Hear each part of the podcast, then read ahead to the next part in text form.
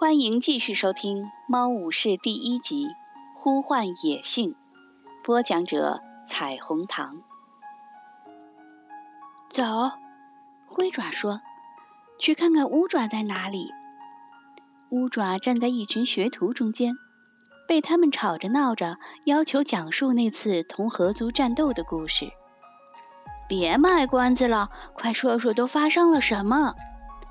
一只漂亮的黑白相间的母猫叫道。乌爪局促不安地搓弄着爪子，摇摇头：“讲讲吧，乌爪。”另一只猫说。乌爪瞅瞅四周。看见火爪和灰爪就在猫群边上，火爪点点头鼓励它，乌爪感激地摇摇尾巴，开始讲述它的故事。刚开始的时候，他讲的磕磕绊绊，极不流利，但讲着讲着，他的声音不再颤抖，他的听众们都侧耳倾听，眼睛越睁越大。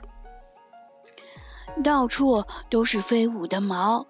雪滴泼溅在荆棘丛的叶子上面，在绿色映衬下显得更加鲜红。我打败了一名大个头的武士，打得他夹着尾巴逃进了树丛里。这时响起一名武士的巨吼声，震得大地都颤动了。是向心。宏伟从我身边跑过，嘴角滴着血，皮毛被撕裂了。向心完蛋了。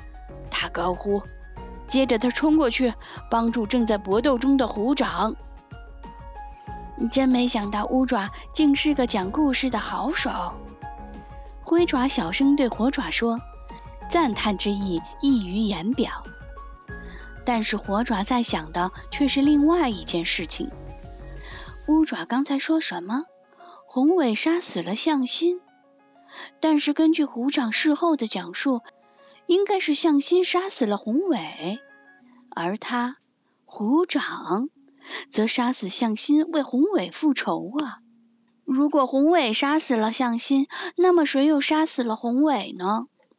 火爪小声对灰爪说：“如果谁杀死了什么？”灰爪心不在焉的重复道：“他只听到火爪话里的只言片语。”火爪摇晃着脑袋，想清醒清醒。他想，乌爪一定是搞错了，他一定是把虎掌当成了宏伟。乌爪的故事已接近尾声，最后，宏伟咬着那名武士的尾巴，将他从虎掌身上拖开，使出吃奶的力气将他甩到树丛里。火爪发现一个身影移动过来，他抬眼望去，看见虎掌就站在不远处，冷冷地看着乌爪。乌爪还不知道自己的师傅就在旁边，还在继续回答兴趣盎然的听众们提出的一个又一个问题。向心死前都说了什么？据说向心此前从没有打过败仗，是真的吗？乌爪飞快地回答着这些问题，声音清晰响亮，两眼放光。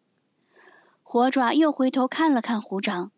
看到虎长脸上的表情阴森可怕，继而又怒容满面，谁都看得出来，虎长压根儿不喜欢乌爪的故事。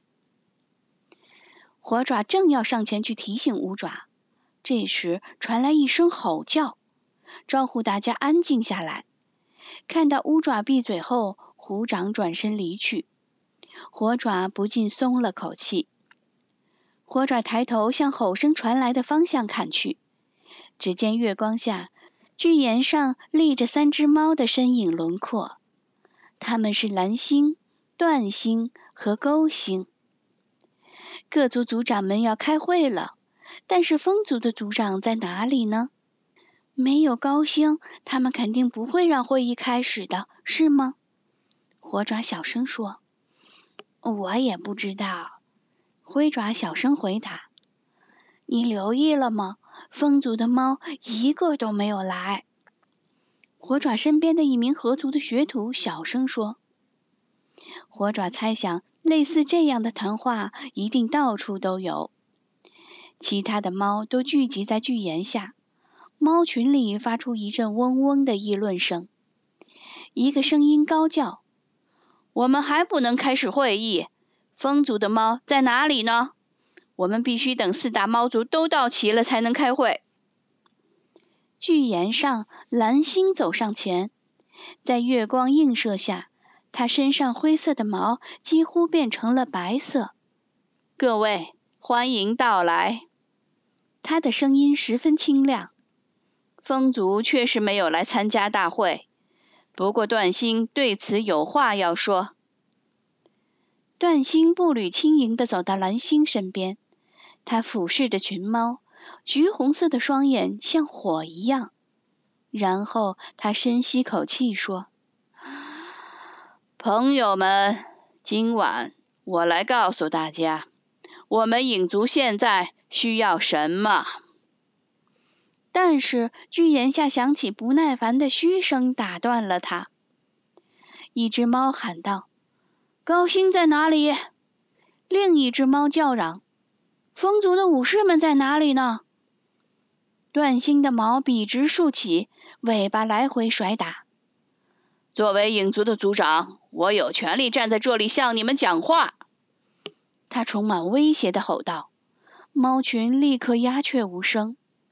火爪闻到周围的猫身上散发出强烈的恐惧气味。段星又吼道：“我们都知道，现在正是艰难时期。”旧的叶子凋零了，新的叶子还没有长出来。我们的狩猎场里只有屈指可数的猎物。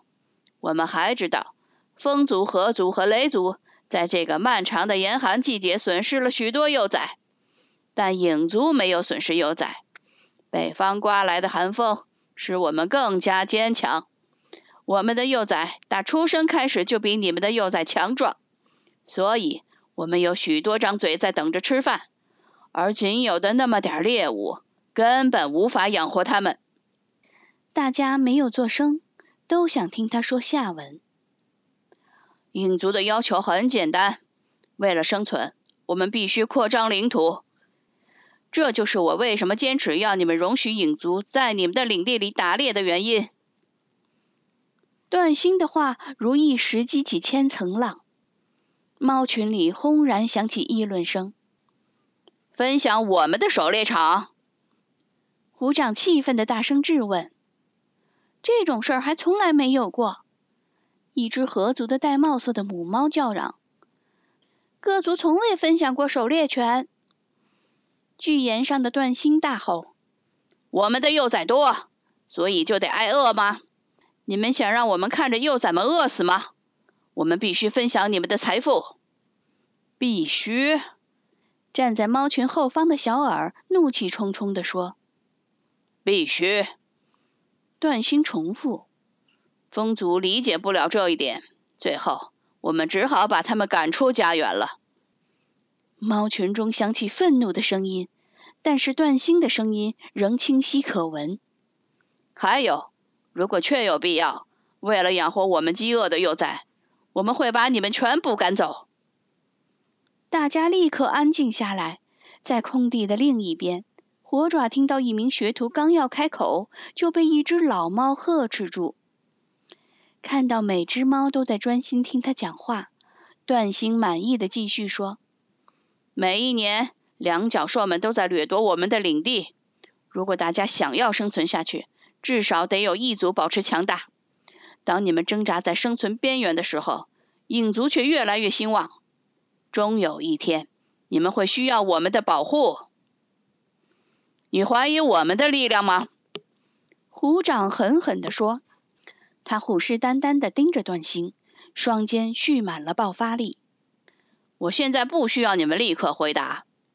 段星不理会虎掌的挑战，继续说：“你们回去好好想想吧。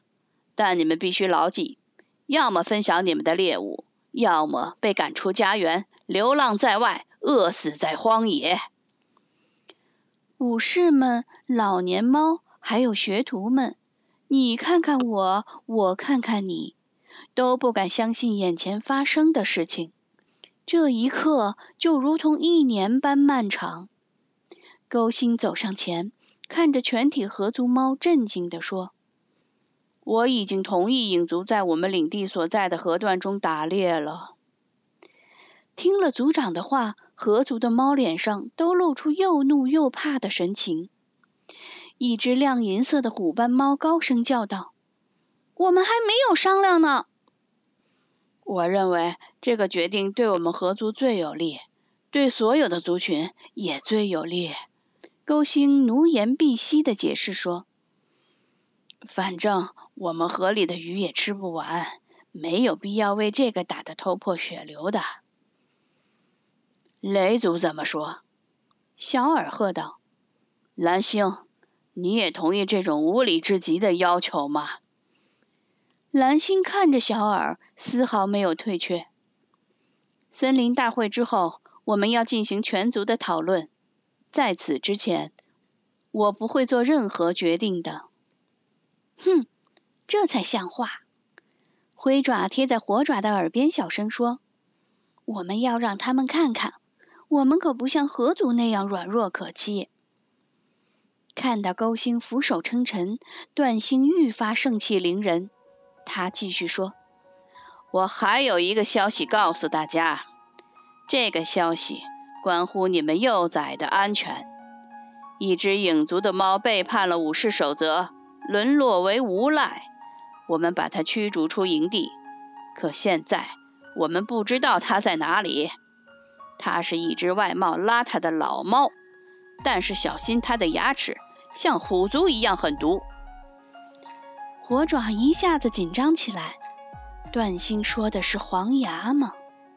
他竖起耳朵，急切的想听下文。他很危险，我警告你们，在他没有被捉住并杀死之前，看管好你们的幼崽。雷族里响起不安的嘘声，很显然，大家都想到了黄牙。那只胆大包天的母猫，即使寄人篱下，也不愿受半点委屈。要煽起对它的仇视，简直不费吹灰之力。即使煽动者是段星这种可憎的敌人，影族的武士们开始从猫群中撤出。段星从巨岩上一跃而下，影族武士们立刻围上前，众星捧月般护送他离开四棵树，返回营地。影族里其余的猫则紧紧跟随其后，其中就包括和诗心谈话的那只小不点虎斑猫。但是在影族其他学徒们的衬托下，那只小虎斑猫却不再显得幼小了。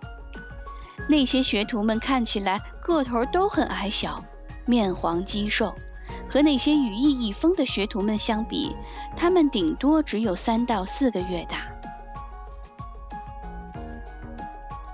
好了，朋友，今天的更新就到这里，希望您加入订阅以及关注，或者点击屏幕右上方的分享键，转发到朋友圈，谢谢。